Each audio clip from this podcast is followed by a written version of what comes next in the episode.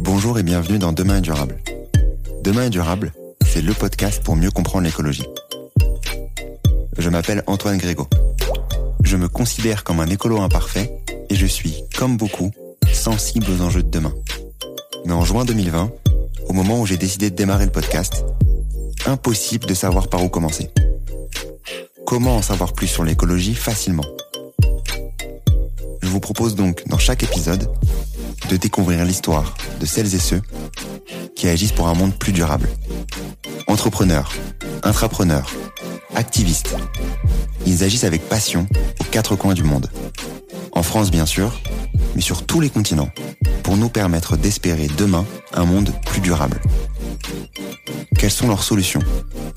Pourquoi ont-ils décidé de se lancer?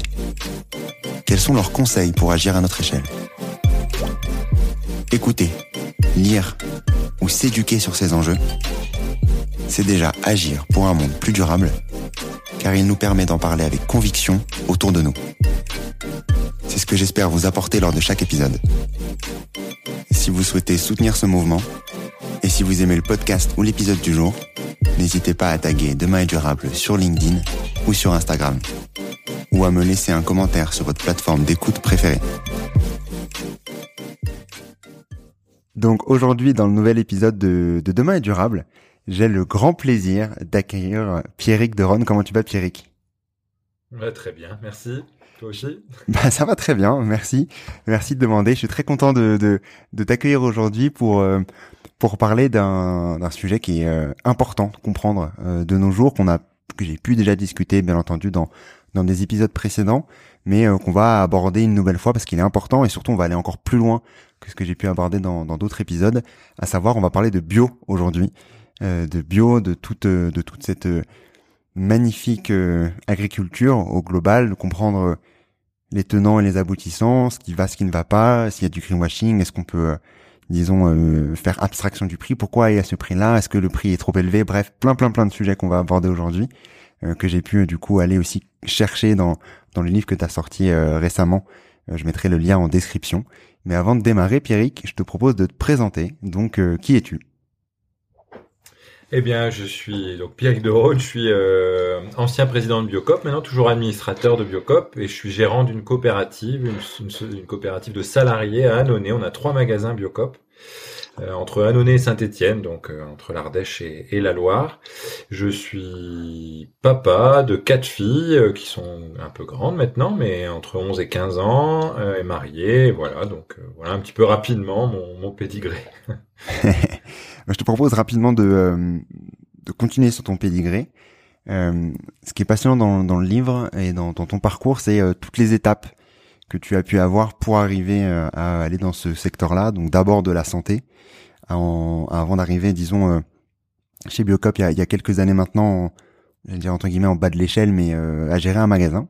Est-ce que tu peux me raconter un peu tout ça, toute cette évolution qui t'amène du coup chez Biocop et aussi surtout comment est-ce que tu découvres euh, cet univers euh, de euh, coopératif?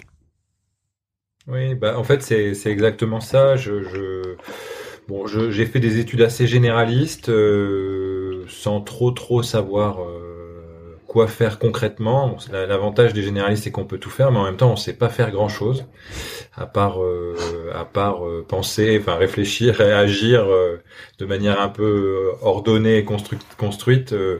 Bon, on n'a pas de métier concret, donc euh, je me suis dit, bah, je vais aller, je vais aller, euh, je vais bouger. Déjà, je vais aller, je vais aller voir.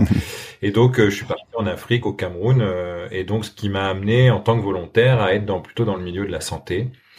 Euh, bon là évidemment c'est à la fois une expérience de vie euh, assez forte, euh, je pense que tu es bien placé pour le savoir, et puis et puis quand même d'apprendre des métiers, un, un, milieu, le milieu de la santé, le milieu médical, voilà. Et donc je continue mes études en rentrant après cette expérience. Je pars au Niger avec euh, bah, avec ma future femme, qui est aujourd'hui ma femme.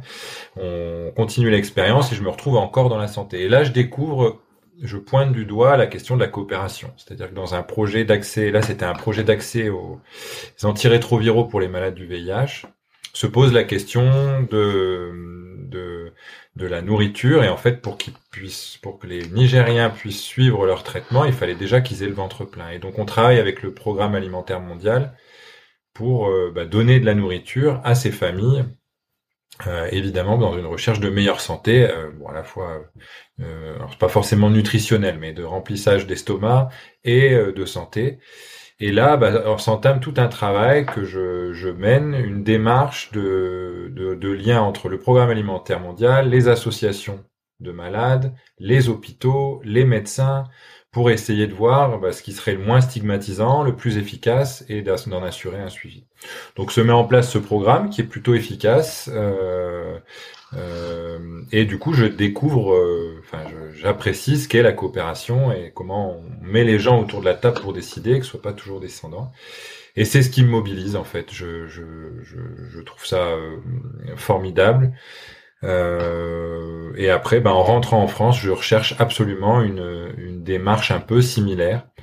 Et euh, bah, effectivement, après plusieurs expériences, je me retrouve euh, à répondre à une annonce pour être responsable d'un magasin bio à Annonay. Euh, donc à l'époque, un petit magasin, hein, trois salariés, en centre-ville de cette ville de 17 000 habitants, industriel, anciennement industriel, qui a plein d'avenir, mais qui se cherche un peu, on va dire ça comme ça. Et donc, et donc, bah là, je découvre, enfin, je découvre surtout que ce sont exactement les mêmes mécanismes. C'est-à-dire que les mécanismes de coopération euh, nord-sud, de coopération internationale, sont exactement les mêmes, sont similaires en tout cas aux mécanismes de coopération locale, euh, avec des enjeux peut-être beaucoup moins de précarité hein, dans l'absolu, dans l'absolu, parce que maintenant ça a beaucoup changé, mais euh, mais des démarches, euh, ouais, des rapports de, de, force, des rapports de pouvoir. Euh, des, des, des, questions de chaîne de valeur, qui est où, à quel endroit, voilà, j'avais aussi fait un mémoire sur le commerce équitable, donc je, je, je, je voilà la, la, la, dureté des, des, des, relations économiques, des relations commerciales. Euh, voilà. Et donc tout l'enjeu, et c'est là où je suis bien tombé chez Biocop, c'est que je me suis retrouvé dans un dans une structure qui cherche, alors déjà au niveau local, puis après au niveau national, mais qui cherche à euh, outrepasser ces, ces mécanismes-là et par la coopération à les transformer. Donc euh, ça a matché assez vite et ça a été c'est presque une histoire d'amour on va dire ça comme ça. Euh, je vais revenir du coup sur euh, sur ce que tu disais. Euh, tu parlais des de justement ces jeux de pouvoir de de de comprendre tous ces sujets là je voulais revenir sur sur la base à savoir déjà est-ce que tu peux nous nous reparler de de comment on se retrouve maintenant à avoir cette agriculture euh, conventionnelle aussi euh, importante qu'elle est aujourd'hui. Et euh, déjà dans un premier temps, avant de parler de, de, de ce qui ne va pas par rapport à cette agriculture conventionnelle, même si elle a eu bien entendu des, des, des bienfaits, notamment le fait qu'on puisse se nourrir tous massivement, enfin tous, dans les pays occidentaux en tout cas. Oui.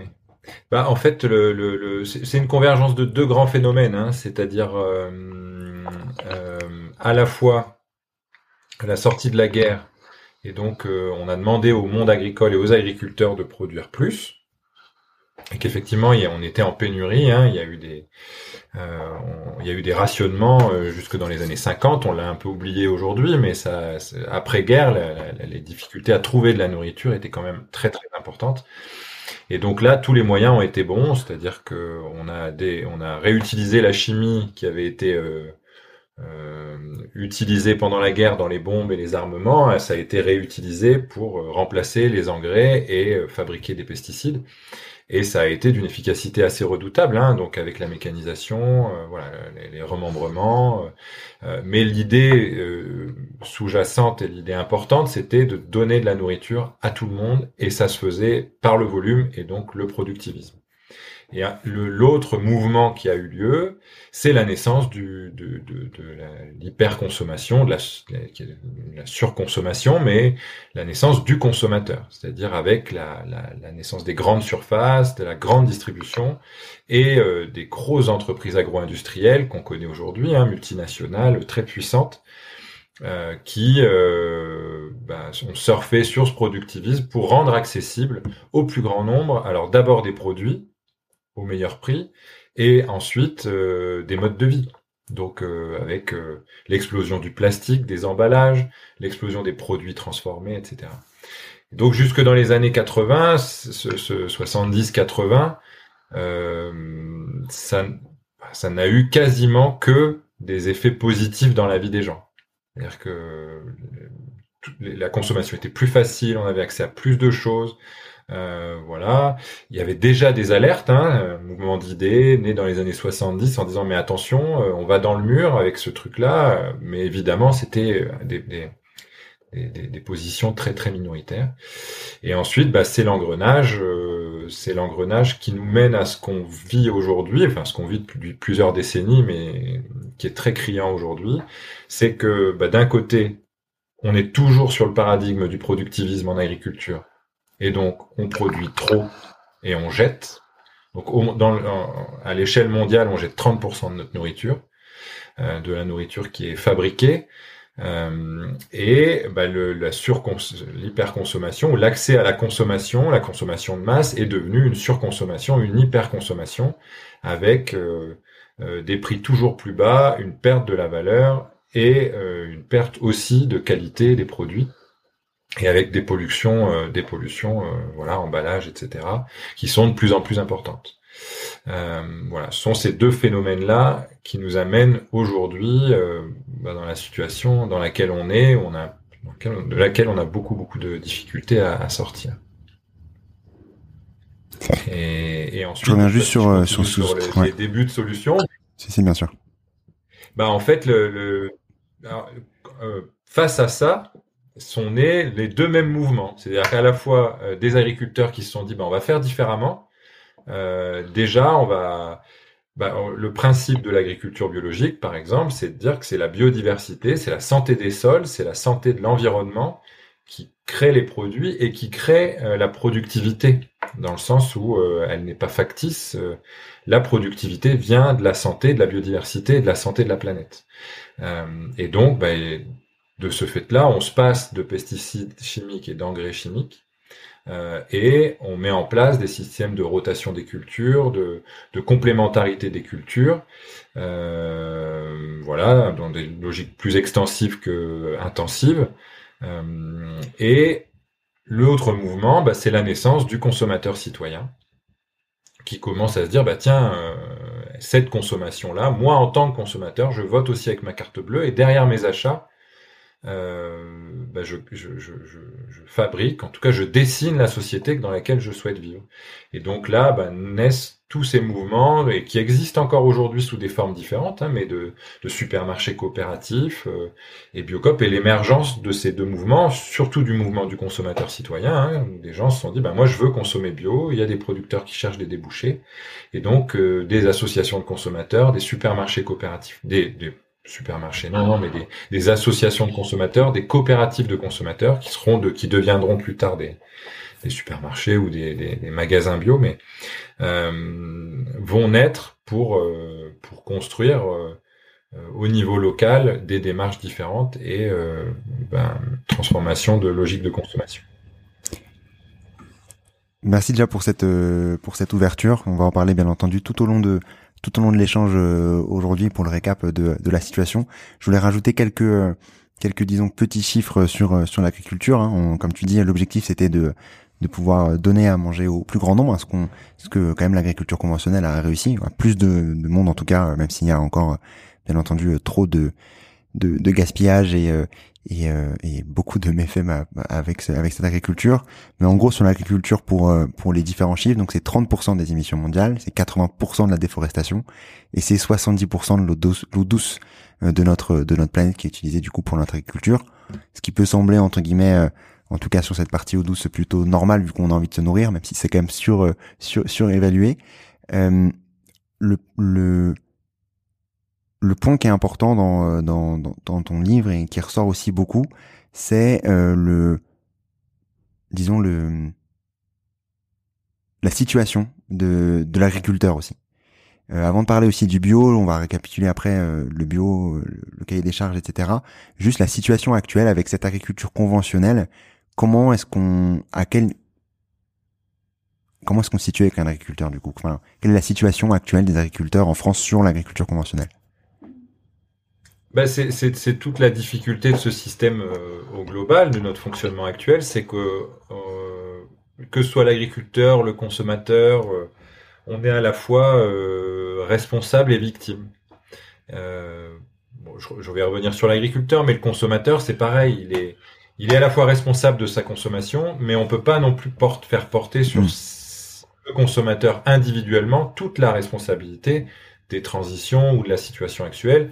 Euh, bah voilà, les gens ont besoin de se déplacer, ils ont besoin de manger, ils ont un, pour beaucoup et pour le plus, plus grand, de plus en plus de monde, un, portefeuille limité et, donc des choix euh, limités dans ce qu'on leur propose. Donc, euh, mais en même temps, euh, le pouvoir est énorme. Et le monde agricole, c'est un peu la même chose. C'est-à-dire que, à la fois, bah, c'est ce que quand, tu évoques les chiffres là, euh, l'agriculture est à la fois euh, le problème et la solution, parce que voilà, et ben le, paysan, c'est pareil, il s'est retrouvé dans une situation où il a accepté cette démarche-là, tant que c'était dans une logique de progrès, d'amélioration. Donc euh, effectivement, la mécanisation, les métiers sont devenus beaucoup moins difficiles, les remembrements, etc. Ça a apporté énormément de, de choses positives dans le métier d'agriculteur.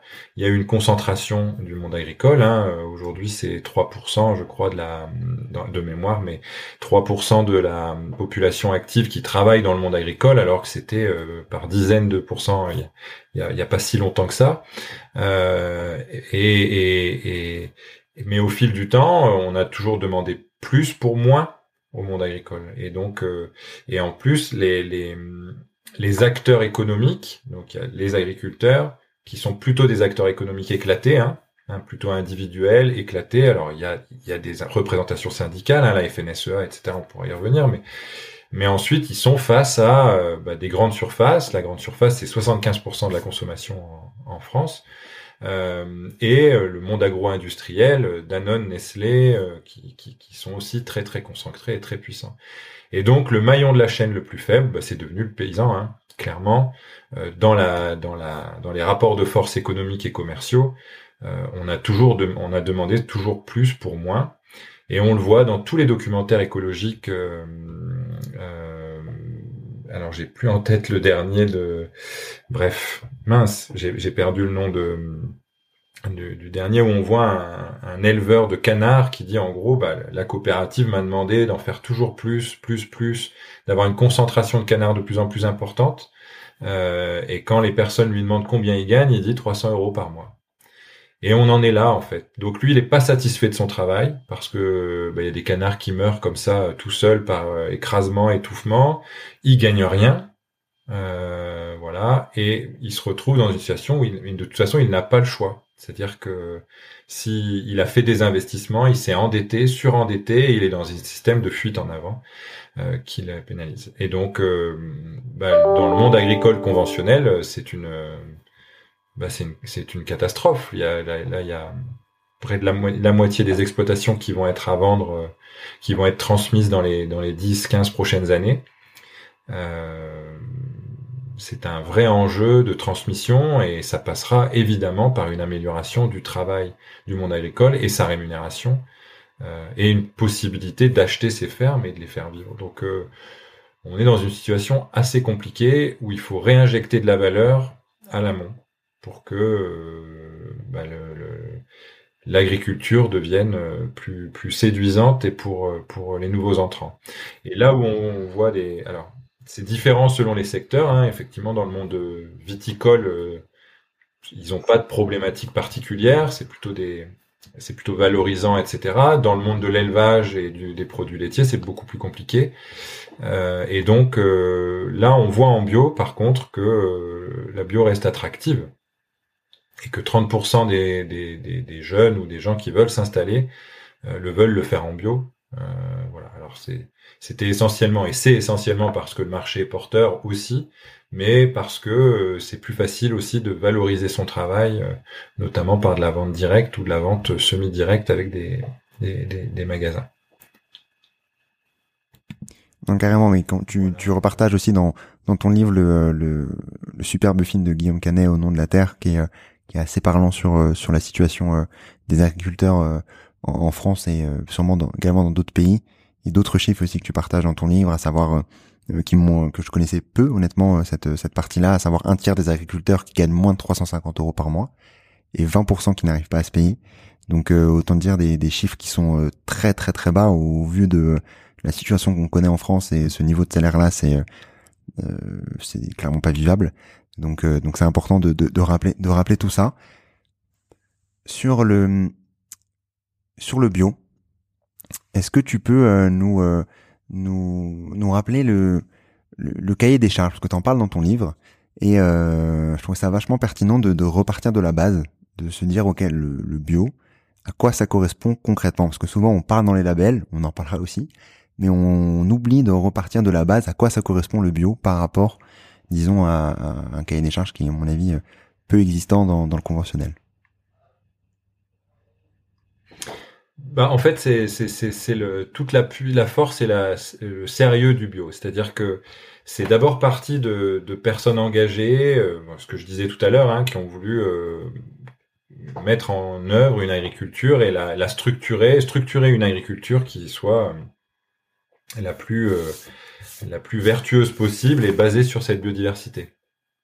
Et donc, bah, dans les années 80, il y avait une jusqu'à la naissance du label bio, il y avait une vingtaine de cahiers des charges bio. Comme on peut voir aujourd'hui dans le commerce équitable ou sur les, les sujets de, nutrition, on voit hein, beaucoup de, de, d'applications qui, qui, permettent de noter, de sélectionner les produits selon des critères euh, différents. Euh, donc voilà, il y avait ce foisonnement de, de, de cahiers des charges. Et là où le cahier, la bio a vraiment bien progressé, c'est quand l'État français en a reconnu un et que ce cahier des charges est né sous le, label AB et maintenant depuis 93 sous, à l'échelle européenne. Donc c'est la seule agriculture qui aujourd'hui est contrôlée une fois par an avec un cahier des charges européen identique pour l'ensemble des pays. Et ça c'est enfin, c'est déjà une prouesse assez importante. Et dans ce cahier des charges, alors c'est un cahier des charges agronomique, hein, très technique, qui, euh, qui a un cahier des charges de moyens, donc qui globalement, essentiellement, euh, organise l'usage des pesticides et des engrais, donc interdit les engrais les pesticides chimiques, et bah, évolue selon bah, effectivement les, évolutions technologiques Bon voilà, on peut continuer à se passer de plus en plus de produits, etc. Euh, il y a des sujets autour de la bouillie bordelaise, du cuivre, etc. Donc euh, il y a toujours de la recherche agronomique pour aller euh, beaucoup plus loin. et ensuite, il y a dans la transformation une quantité limitée de produits à pouvoir d'adjuvants ou de, d'indicateurs d'ultra transformation. C'est très très limité aujourd'hui. Euh, dans la, la, production bio, dans la production et la transformation biologique. Euh, voilà, donc c'est un cahier des charges de moyens. Ensuite, euh, euh bon, on pourra y revenir, c'est que c'est ce cahier des charges a ses limites aussi, euh, dans le sens où les, les l'état d'esprit, enfin, il est, comme il est agronomique, il n'est pas complet. C'est-à-dire que il n'y a pas d'indicateurs sociaux, il n'y a pas d'indicateurs de commerce équitable. Y voilà. Et donc, euh, je pense que derrière ce cahier des charges, il y a l'état d'esprit des, pionniers et des premiers à beaucoup porter ce cahier des charges, bien au-delà du cahier des charges, dans un, une dynamique forte. Et aujourd'hui, bah, enfin, depuis 5 à 6 ans, il y a eu des opportunistes qui sont, qui ont pris le cahier des charges, mais uniquement le cahier des charges. Et donc, on se retrouve avec un petit peu de, de, de, de, questionnement des consommateurs, voire un peu de défiance qui est en train de monter de la part des consommateurs vis-à-vis du label. Donc, euh, c'est pour ça qu'il est important de bien se rappeler que ce cahier des charges est déjà quelque chose d'hyper important et d'hyper structurant pour la consommation. C'est un point de réassurance. Mais évidemment, on peut toujours aller plus loin et euh, il y a des voilà, il y a des labels de commerce équitable, il y a des labels de nutrition, etc. Donc il faut, faut on peut, on peut et on doit aller plus loin. En tout cas, ça c'est le projet, par exemple, de, de, Biocop, hein, c'est d'aller plus loin que ce cahier des charges. C'est une partie de la réponse euh, aux engagements. Mais franchement, euh, euh, moi je le dis souvent, c'est pas ce label n'est pas parfait, mais c'est le meilleur. non, c'est sûr. Notamment sur les questions biodiversité, d'eau et, euh, voilà, de, notamment sur les questions de biodiversité. Aujourd'hui, dans un champ bio, il y a 30% de biodiversité en plus que dans un champ conventionnel. Sur, sur justement le bio, vu que tu connais très bien le très bien le sujet, où est-ce qu'on situe maintenant de dans le l'économie au global, de, en part de marché? On entend beaucoup de, de, de sujets là-dessus. L'objectif, c'est que le podcast soit le plus autoporteur possible, même si on parle en ce moment d'un d'un secteur qui va plus mal qu'avant. Comment est-ce qu'on situe? Comment est-ce qu'on a eu cette croissance-là? Pourquoi est-ce qu'on a eu cette croissance-là à une époque? Et comment est-ce qu'on est maintenant euh, euh, Quelle est la situation en ce moment de, de, ce secteur? Bah, En fait, le, bio, euh, le marché bio a été porté par euh, ce fameux consommateur citoyen, euh, essentiellement.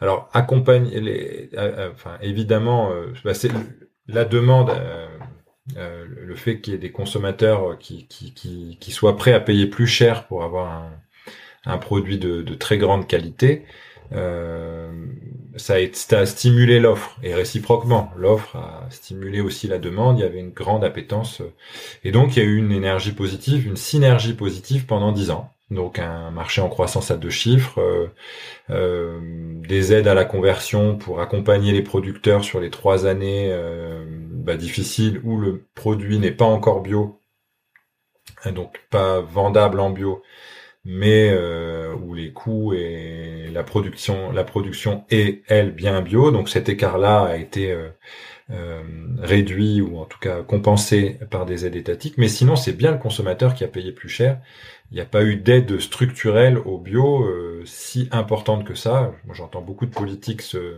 se gargariser de l'évolution du bio et dire que c'était grâce à eux. Bon, j'irai pas jusque là. C'est d'abord la question économique. Et puis là, bah, post-Covid, euh, bah, c'est l'inflation. Et donc là, on se retrouve dans une situation où ce consommateur il cale. Globalement, euh, c'est une des premières raisons où il, se, fait des arbitrages et, et ça cale. Et là, on se rend compte que la bio n'est pas si aidée que ça, voire pas du tout par rapport au conventionnel. Elle a, très faiblement, euh, en, rapport, il y a 10% de la surface agricole utile qui est en bio en France. Euh, les bio ne touchent pas 10% euh, des aides de la PAC. voilà. Donc l'idée, ben là, là, en tout cas, se révèle à tous et à chacun le fait que, bah, effectivement, c'est le marché seul qui porte euh, la transition écologique. Donc, bah, depuis deux ans, euh, c'est plus compliqué. Euh, deux ans, deux ans et demi, c'est plus compliqué. Alors, ça va mieux depuis janvier. Mais oui, le marché a été en décroissance. on était à 6% de consommation bio. Aujourd'hui, on est plutôt autour de 5,5%, euh, voire 5 en grande distribution. Donc, le, le, bio est plutôt en train de repartir dans un marché de niche que de trouver sa, de prendre son envol et de vraiment euh, peser sur la transformation de la sur la transition de la consommation et la transition alimentaire. Donc euh, voilà, c'est plutôt inquiet, enfin, inquiétant. Euh, en tout cas, c'est vraiment dommage. Et après, bah, tout l'enjeu, c'est de voir comment on peut faire demain pour pour relancer cette consommation qui est beaucoup plus forte dans d'autres pays. Au Danemark, elle est plutôt autour de 12%. Euh, en Autriche, c'est très important aussi, en Suisse. Euh. Et ça n'est pas qu'une question de pouvoir d'achat des consommateurs, bien entendu. Euh, c'est aussi une question de, communication client, euh, de financement de la bio, de réduction des, en tout cas d'un cadre de marché qui soit propice à l'émergence de, de, ce type de, de consommation. Bah, on va parler de, on va parler de tout ça. Je voulais d'abord parler du premier sujet euh, que que tu abordes pas mal dans le dans le livre, euh, à savoir le euh, le prix. On va parler facilement. Alors le prix du bio, de, euh, de des produits biologiques et au global. Euh, pourquoi est-ce que c'est plus cher? Et euh, comment est-ce qu'on peut faire? Je pose des questions, j'ai une partie des réponses vu que j'ai euh, vu que j'ai lu le livre. Pourquoi est-ce que c'est plus cher? Et surtout, comment est-ce qu'on peut euh, réduire cet écart entre l'agriculture conventionnelle, enfin les produits de l'agriculture conventionnelle et les produits bio? Alors pourquoi c'est plus cher? Alors déjà, c'est pas toujours plus cher. C'est là, toute la difficulté du plus cher. C'est-à-dire que euh, il y a aussi à regarder le fait que le conventionnel n'est pas toujours au bon prix. Euh, et ça, c'est quand même important à apercevoir, c'est que euh, bah, quand on achète du cochon conventionnel, on paye pas les algues vertes et la dépollution des sols. Voilà, on paye pas la dépollution des eaux quand on achète de l'agriculture ou qui a, a, été pulvérisé sur les champs et dans les nappes phréatiques euh, des pesticides chimiques. Donc euh, euh l'idée, évidemment, quand quand on parle à un consommateur, il voit bien qu'en rayon c'est plus cher. Mais c'est important quand même d'avoir en arrière-plan cette idée que en termes de coût sociétal, c'est pas si évident que ça. En fait, du, du et, on, une des, un des éléments qui est important à avoir en tête, c'est que le consommateur bio euh, est celui qui se dirige le plus dans sa consommation dans les critères des accords de Paris. C'est-à-dire qui, par le, la nomenclature de prix, par l'offre en bio, euh, bah, il va aller vers plus de végétal, moins d'emballage, plus de vrac, etc. Et donc la consommation, elle glisse. Donc j'oserais presque dire que les prix en bio sont peut-être les prix, euh, si ce n'est les plus justes, au moins ceux qui vont euh, embarquer la consommation vers ce qu'il y a de mieux pour tous.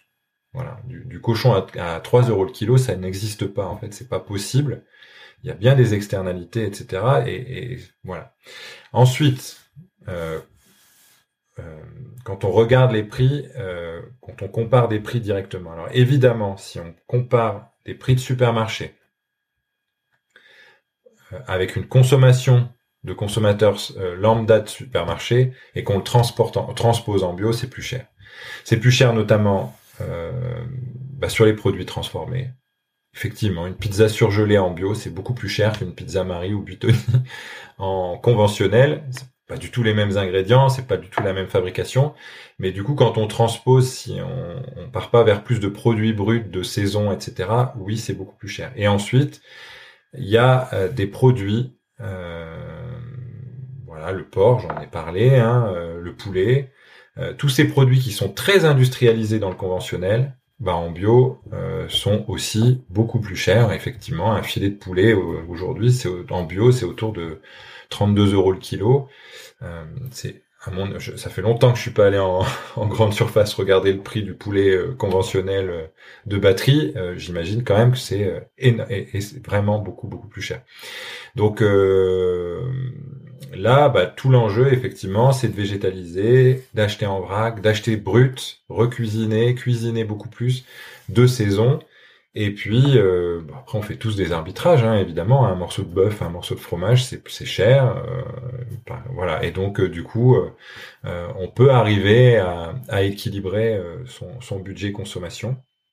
Et après, le dernier point quand même, c'est que dans la bio, il y a moins d'inflation. beaucoup moins d'inflation, notamment parce qu'on travaille plus en circuit court, en circuit en made in France, avec des plus petite structure. Hein. Enfin voilà, Biocop, on 99% de nos fournisseurs sont des PME. Euh, donc euh, en fait, euh, on travaille pas avec Danone, Nestlé, l'agro-industrie. On n'a pas de spéculation ou très peu de spéculation. Et donc notre inflation est une inflation réelle. Augmentation du gasoil, augmentation de l'énergie, augmentation de, des coûts, ça va dans le prix, mais il n'y a pas tout l'aspect spéculatif. Et donc on a vu les écarts de prix se réduire assez fortement ces deux dernières années et voire même euh, bah, des, prix de certains fruits et de certains légumes moins chers en bio qu'en conventionnel. Et même chez les, grands distributeurs qui se disent être les moins chers du marché. Euh, donc euh, voilà, en ayant dit tout ça, moi j'invite quand même les auditeurs, les consommateurs à, à pousser la porte d'un magasin spécialisé. C'est pas, pas, spécialement l'idée de faire une publicité pour Biocop, mais vraiment euh, allez voir, allez voir et vous pourriez être surpris euh, positivement. Euh, voilà. Après, c'est sûr que ça demande un peu de temps. Il faut faire des courses régulières, un peu régulièrement pour comprendre comment avoir un panier d'achat qui soit plus équilibré.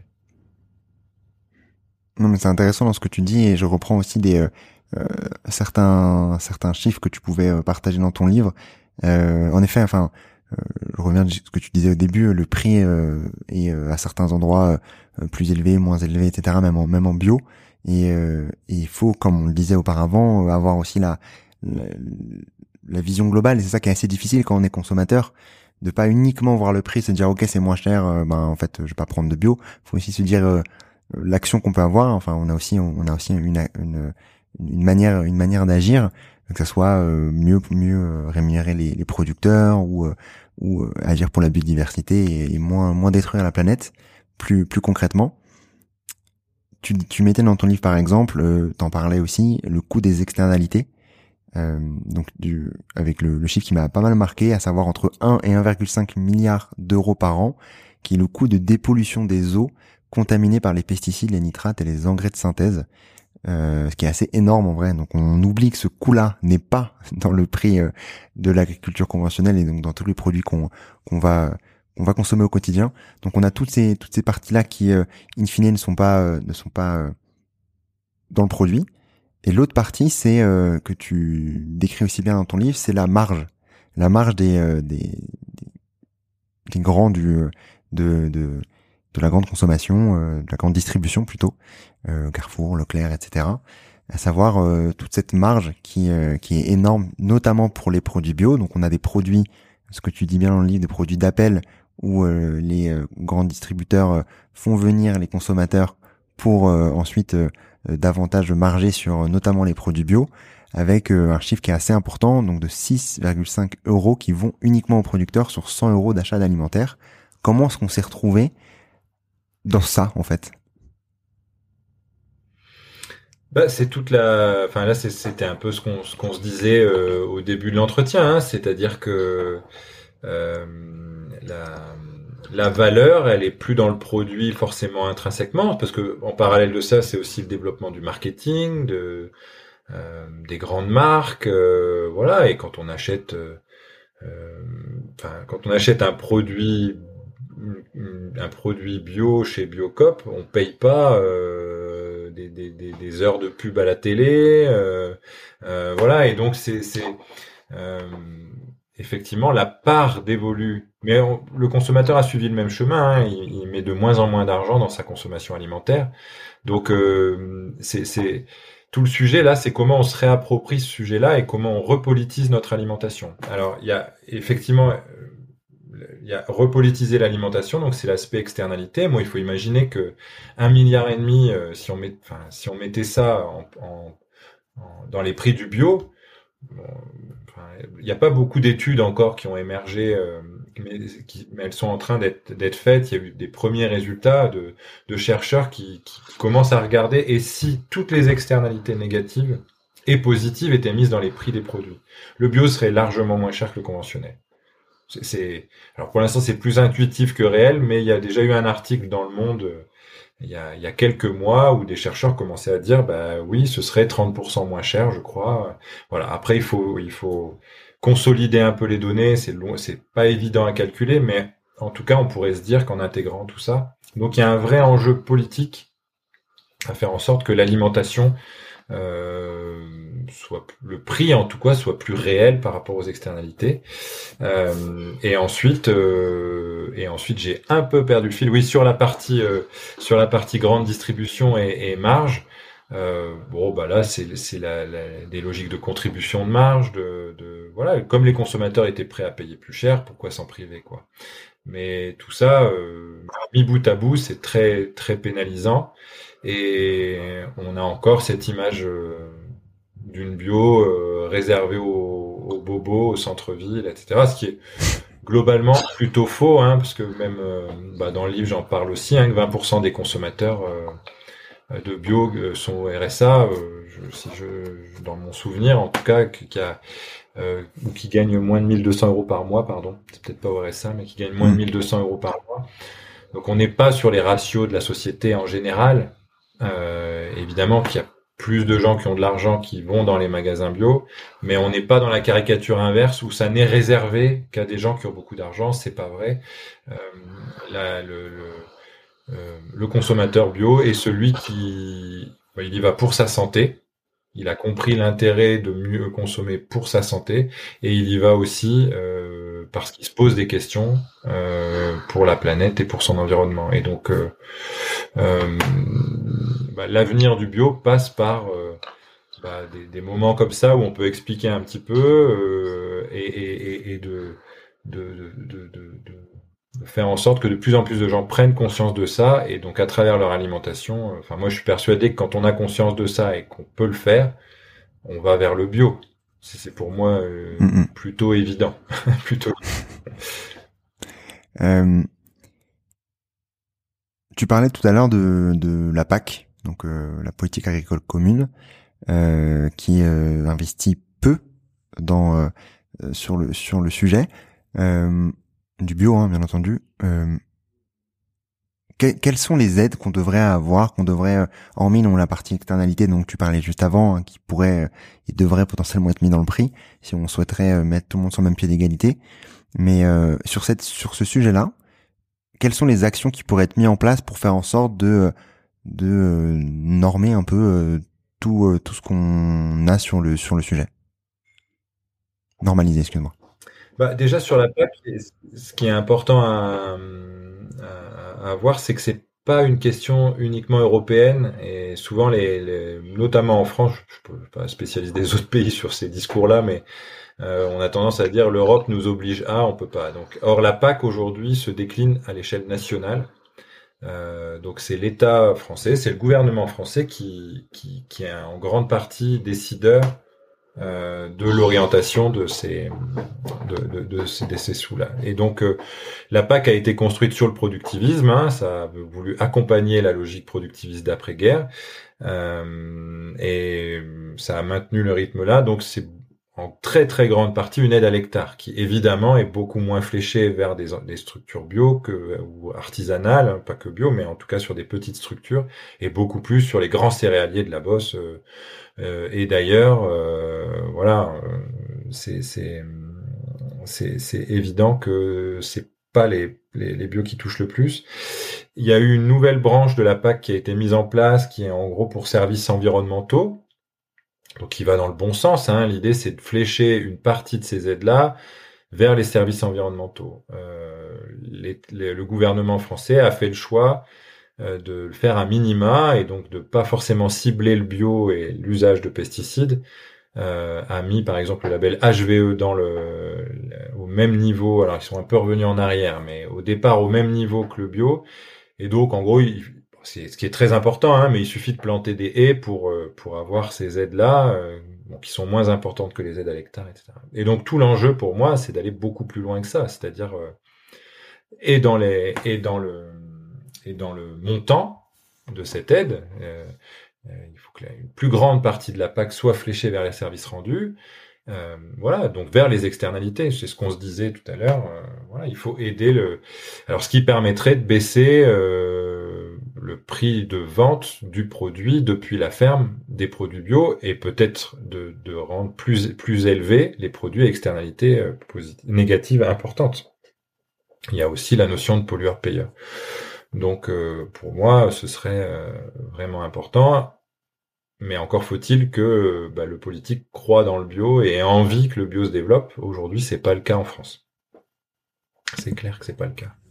Et est-ce qu'on est capable, dans le meilleur des mondes, de se dire euh, on peut nourrir le monde entier avec le bio? Enfin, avant de parler du monde entier, on peut nourrir la France avec avec du bio. Oui, oui, euh, oui, oui, ça c'est c'est de plus en plus instruit et voilà. Les, les, discours contraires sont sont très perturbants. Je me souviens que euh, euh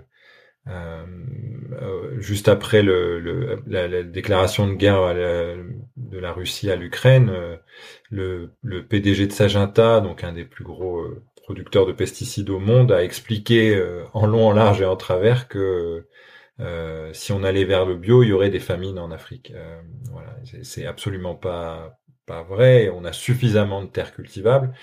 Euh, on pourrait déjà bah, réduire la, la, la, culture de végétaux dédiés au, à l'animal, qui est, qui est considérable. Hein, donc arrêter ces, ces, élevages de bœuf au soja OGM, donc cultiver uniquement pour ça. En plus de maintenant, on commence à cultiver du soja, du maïs pour notre énergie, diverses et variées, les biocarburants.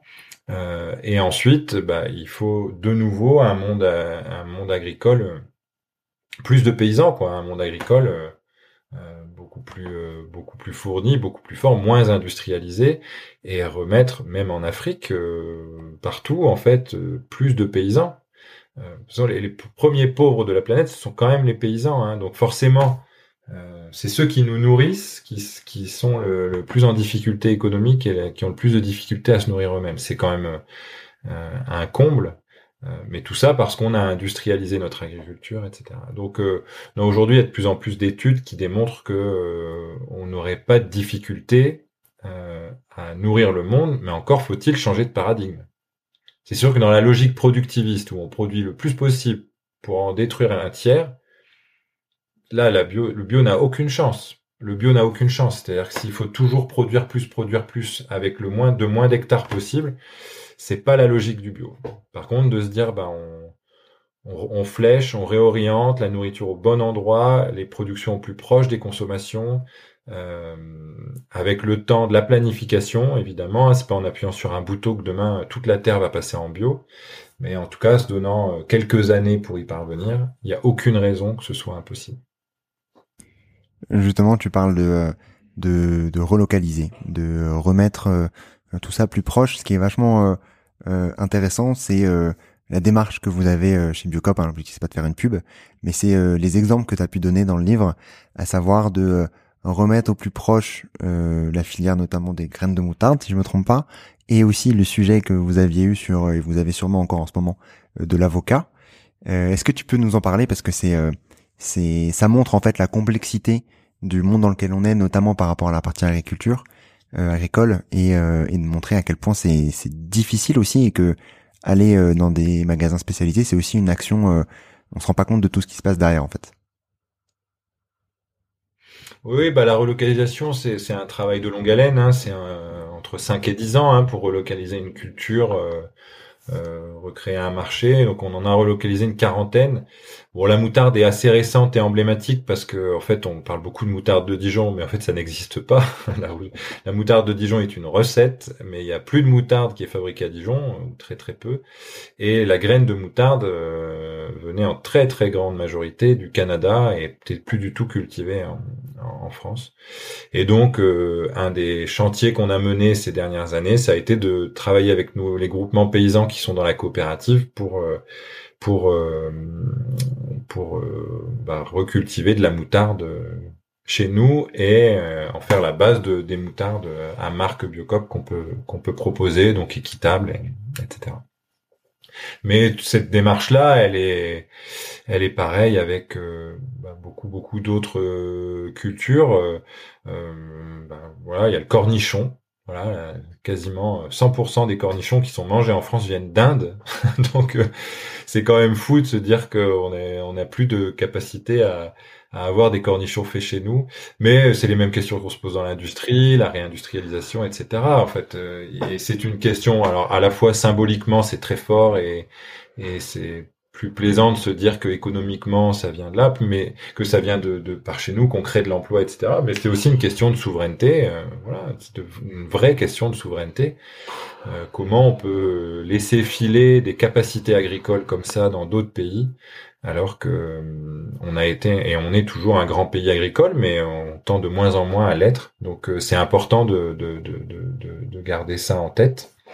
Euh, et après, l'autre question que tu m'as posée, donc il y avait cette partie. Non, exactement. C'est comment est-ce comment comment est-ce que vous faisiez du coup pour aller remettre remettre tout ça et comment enfin comment est-ce qu'on se retrouve à justement relocaliser toute cette euh, toute cette chaîne? Donc je comprends que c'est vachement difficile. Je vais rajouter un, un petit point aussi sur. Euh, je crois que la, une bonne partie des haricots verts euh, viennent de viennent de Madagascar, si je me trompe pas aussi. Mais comment est-ce qu'on fait du coup pour relocaliser tout ça Même comme si tu dis, c'est une question de souveraineté. Hein, c'est pas uniquement de se dire on crée de la valeur, parce que les les paysans aussi dans les différents pays ont aussi le droit de, de vivre et bien heureusement et de, de, de pouvoir mieux mieux pouvoir cultiver et d'exporter. comment est-ce qu'on arrive à faire ça justement? Comment est-ce que vous arrivez à relocaliser ces sujets qui sont, enfin ces cultures qui sont difficiles à relocaliser? Bah après là, c'est il y a des questions agronomiques, c'est pas toujours difficile, c'est surtout de trouver, euh, de, de, partager le risque avec le, les paysans. C'est surtout ça, c'est de se dire bah comment on s'assoit autour d'une table avec un transformateur, on crée un produit et on dit aux paysans bah là pour l'année prochaine on veut tant de voilà et, et on partage avec toi l'aléa, le risque. Euh, t'as pas de culture, on te paye quand même, euh, voilà. Donc c'est tout l'enjeu, c'est de s'asseoir, discuter et de partager le risque. Euh, si on le partage pas, évidemment, personne va se lancer euh, comme ça intuitivement dans une culture de la moutarde en France si derrière il n'y a pas des débouchés, une valorisation importante par rapport à des productions. Et ensuite, la question de la relocalisation, elle se confronte maintenant de plus en plus à la question. Euh, donc il y a une question de souveraineté, il y a une question économique, de relocalisation un peu politique, pas forcément toujours très saine. Hein, D'ailleurs, on sait qu'il y a des partis en France qui parlent de localisme, c'est jamais très très euh, voilà, c'est pas un rejet de la production étrangère, hein.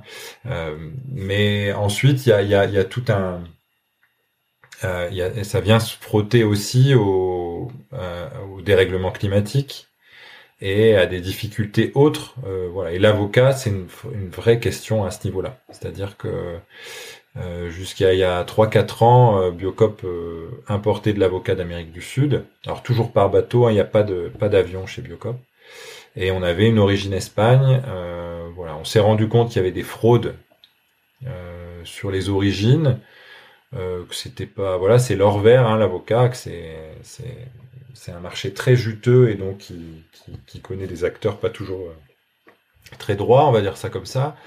Et donc on a travaillé à la saisonnalité des, avocats, on a refusé l'Amérique du Sud et aujourd'hui on ne vend que des avocats d'Espagne et donc une partie de l'année, nous n'avons pas d'avocat.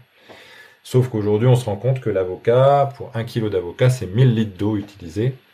Euh, et donc on vient vraiment se frotter à des questions écologiques. Euh, et là, un des sujets qu'on a aujourd'hui, c'est qu'il y a une origine Kenya. Euh, donc là-bas, il y a deux, deux saisons des pluies, il n'y a pas de sujet d'eau.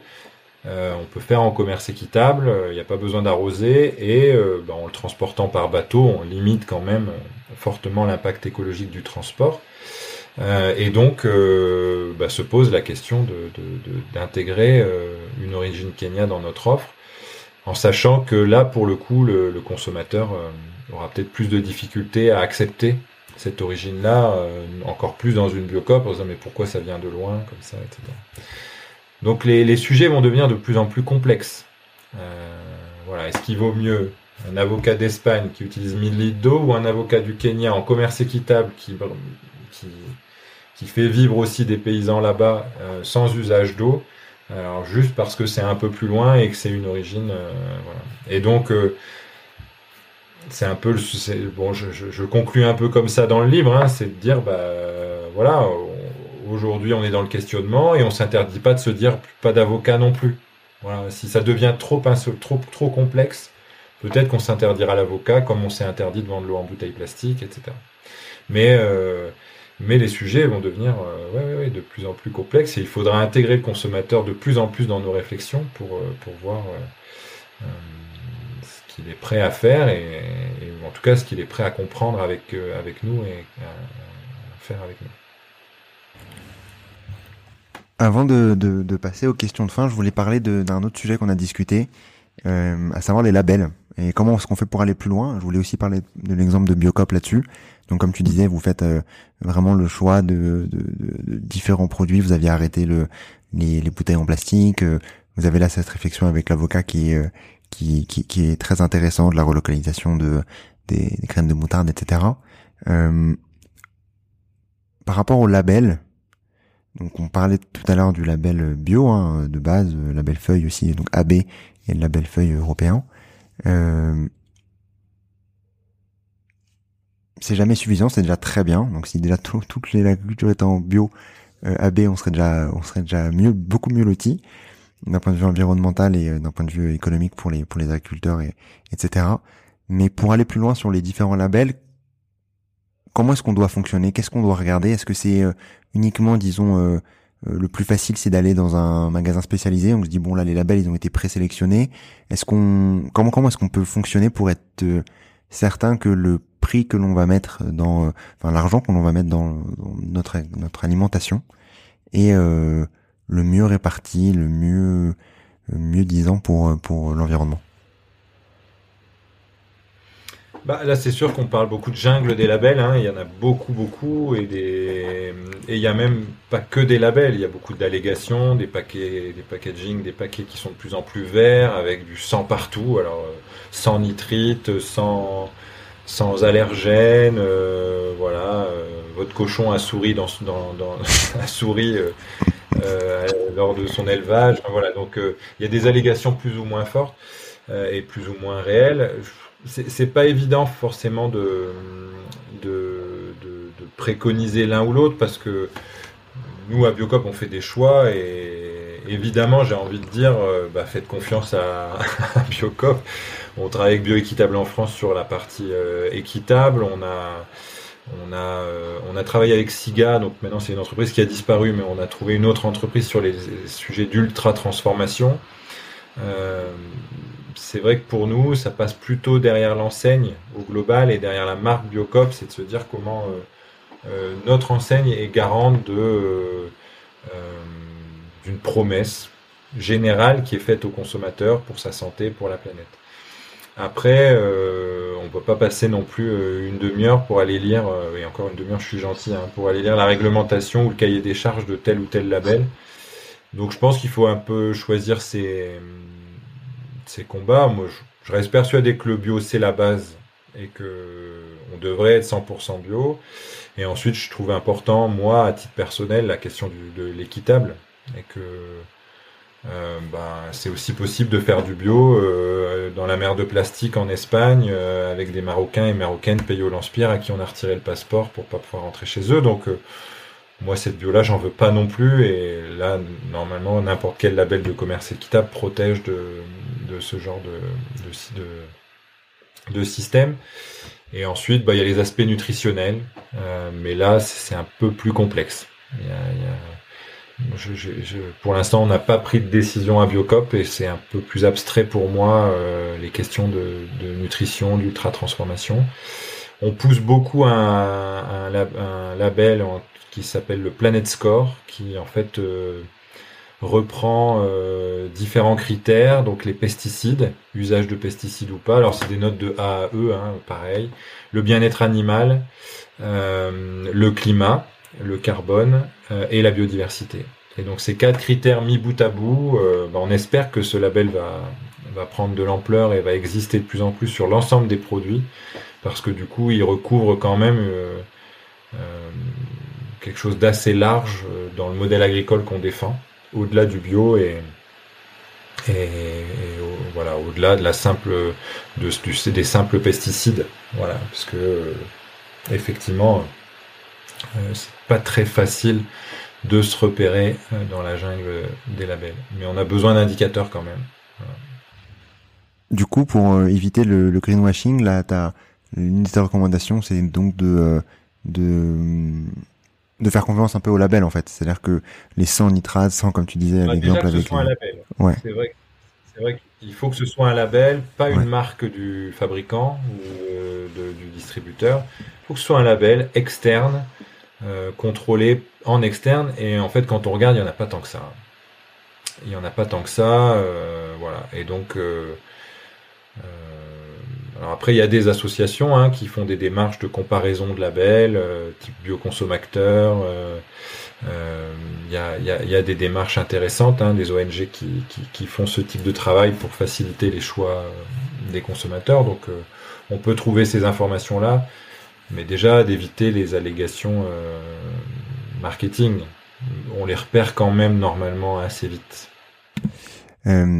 Je te propose, Pierrick, de, de, de, terminer par les questions de fin. Déjà, je voulais te remercier par euh, pour euh, ben, pour tout ce que tu nous as euh, partagé, pour pour toute la, la, compréhension au global du, du secteur, de, de des tenants, des aboutissants, de comprendre à quoi ça correspond plus concrètement et qu'on puisse se faire un avis et comprendre pourquoi est-ce que c'est important de, de soutenir cette agriculture, soutenir les agriculteurs et savoir où aller chercher les, les, différents produits et pourquoi. Donc déjà merci pour ça. je voulais démarrer par la première question, Pierrick, à savoir est-ce que tu as un contenu à nous partager? Bah, J'en ai deux. Alors, euh, un où je triche un peu parce que je ne l'ai pas fini encore, mais c'est le euh, Humus de, de Gaspard Koenig. Donc, euh, bon, voilà, je suis à la moitié, je vais le terminer bientôt. Et le deuxième, donc ça, c'est un livre, un roman. Et le deuxième, c'est le film d'Albert Dupontel qui s'appelle Second Tour. Euh, donc, c'est l'histoire d'un politique qui va être élu ou potentiellement élu et qui euh, ne, respectera pas les engagements qu'il a pris vis-à-vis des électeurs, mais pas dans le sens dans lequel on connaît. C'est-à-dire qu'il est du système et il va mener une politique écologique et il ne le dit pas tout de suite, mais il est du coup plutôt en péril. Donc c'est intéressant. Alors les deux, les deux ouvrages, enfin l'ouvrage et le film, ça, ça, vaut le coup de les lire et de les voir, évidemment rien que pour ce qu'ils sont. Mais ce que je voudrais mettre en lumière, c'est le côté euh, la, bataille culturelle qu'il y a derrière euh, l'écologie et les transitions. Et donc c'est franchement c'est super qu'il y ait des livres, des films qui parlent de ça sous des angles différents, avec plus ou moins de légèreté, plus ou moins de euh, d'humour. Voilà, c'est hyper important que on sorte, enfin c'est pas sortir des rapports du GIEC, mais que l'écologie soit pas uniquement une question anxiogène et mmh. scientifique, mais qu'on s'en empare plus collectivement par du culturel et que ça devienne normal d'être dans une logique écologiste pour les, les, futures générations ou dans les, dans les prochaines années pour tous. Quoi. Est-ce que tu as également, je mettrai bien entendu les liens dans, dans la description, est-ce que tu as également euh, une action pour agir dès demain dans le bon sens? Bah, Pour moi, l'action la plus, la, plus, la plus importante, et c'est sans, sans préjuger du choix, mais c'est de, d'analyser sa consommation euh, à tout niveau et mais après c'est pas de se dire on s'interdit telle ou telle chose euh, voilà moi ça m'arrive de prendre l'avion c'est pas c'est pas un... mais par contre de se dire quel impact ça a. Voilà. Donc euh, lire les étiquettes quand on est dans des rayons d'alimentation voilà qu'est-ce qu'il y a derrière ce qu'on consomme et faire un choix ensuite éclairé euh, mais bon, déjà, rien que de savoir, ça permet de, de réduire ou d'améliorer, c'est évident. Euh, voilà, donc, euh, premier axe, c'est déjà de se poser des questions sur ce qu'on consomme à tout niveau. Et enfin, est-ce que tu as un ou une invité que tu recommanderais dans le podcast? Ah bah une invitée, alors si tu arrives à, à, à, l'attraper pour la voir dans ton podcast, ce serait super. Donc euh, c'est Charlène Descolonges. Alors je j'ai plus exactement son titre, je crois qu'elle est. Bah, je l'ai déjà, je l'ai déjà interviewé. Euh, j'ai déjà interviewé. Je vous mettrai le oh, lien. Bon. je vous mets le lien. Euh, bah, un, échange passionnant avec avec Charlène. Bah, Bon ben voilà, donc du coup bah, vous écouterez ce podcast. Je n'ai pas regardé les invités précédents, mais en tout cas euh, bon voilà, je vous invite à l'écouter. Euh, elle est venue au congrès de Biocop et c'est très très intéressant. Et le sujet de l'eau, on pense le connaître et en fait il est très très méconnu. Non non, je confirme. Euh, les, les, questions d'eau grise, les questions d'eau grise, c'est passionnant et c'est ce qui ça va être hyper important pour les prochaines années, évidemment, même vital. Donc, euh, euh, c'est un sujet euh, hyper intéressant et essentiel qui est un peu hors radar aujourd'hui. On parle beaucoup de, de, carbone, un peu de biodiversité, mais pas du tout d'eau. Et il faudrait qu'on s'occupe des trois au, même rythme et à la même, avec la même force. Je, je suis assez d'accord, mais tu as bien raison de, de reparler de Charlène et de, de ce sujet de l'eau. Hein. C'est un, un sujet qui est très complémentaire avec euh, avec ce qu'on a pu discuter aujourd'hui. Hein. Euh, l'eau euh, qui va être de plus en plus présent et en tout cas, enfin, de moins en moins présent à, certains à certains niveaux. mais mais c'était tout aussi important, bien entendu, que que ce qu'on a discuté aujourd'hui, à savoir le bio et tous ces tous ces sujets-là. si on souhaite te, te retrouver, Pierrick, où est-ce qu'on peut le faire? Me retrouver, c'est-à-dire dans quel sens? Euh... te suivre sur, sur les réseaux sociaux euh, pour euh, comprendre un peu plus le sujet. Bah, et, je suis, sur LinkedIn essentiellement, en tout cas en termes de, de, réseaux sociaux, je suis sur LinkedIn, donc n'hésitez pas à m'écrire. voilà, je suis ça me fait ça me fait plaisir et j'essaie de répondre. Donc globalement, j'y arrive. Top, bah, merci beaucoup. Merci une nouvelle fois Pierrick pour ton temps, pour, pour tout ce que tu nous as partagé et, et je mettrai bien entendu tous les liens qu'on a pu discuter aujourd'hui dans, dans, les, dans la description. Merci une nouvelle fois Pierrick. Merci, merci beaucoup. Tout d'abord, bravo d'être arrivé jusque-là. Et j'espère que l'épisode t'a plu. Si c'est le cas, commence par envoyer l'épisode à une de tes connaissances afin de les aider à accélérer leur compréhension et leur transition vers un monde plus durable. Et pour dupliquer encore plus ton impact, laisse un commentaire sur ta plateforme d'écoute préférée. C'est ce qui permettra à d'autres de découvrir le podcast. À très vite.